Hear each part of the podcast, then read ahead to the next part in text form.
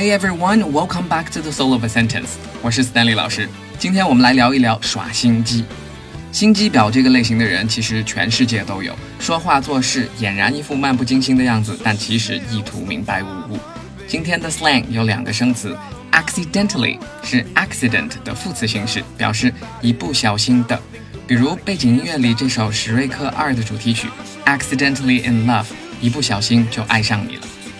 另外一个词是 on purpose，purpose 是目的、意图，on purpose 就是故意的，所以 accidentally on purpose 就是装作不小心而为，其实是故意为之。I just accidentally on purpose bumped into Jessie in the cafeteria。我刚在餐厅故意偶遇了 Jessie，其实早就知道她的行踪了。Bump 是颠簸、碰撞的意思。但 bump into someone 不是碰撞某人，意思是撞见某人。Cafeteria 是自助餐厅、食堂。注意英文里表达地点的概念，通常会放到句子的后面。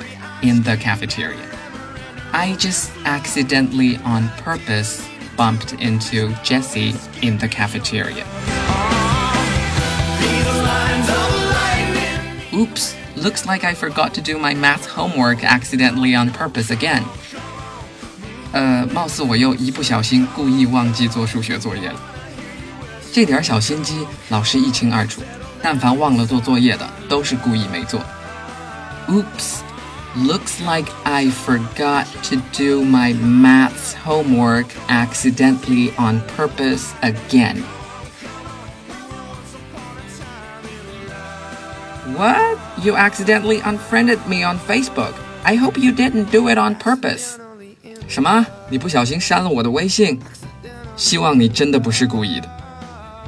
Unfriend 这里用作动词，是 Facebook 发明的按键，意思是解除朋友关系。What? You accidentally unfriended me on Facebook? I hope you didn't do it on purpose. 今天句子 Number one. I just accidentally on purpose bumped into Jessie in the cafeteria.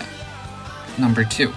Oops, looks like I forgot to do my maths homework accidentally on purpose again. Number three. What? You accidentally unfriended me on Facebook? I hope you didn't do it on purpose. 想学习更多炫酷的地道英文表达，无压力学习英文发音技巧，赶快关注我们吧。Have a good one. Bye for now.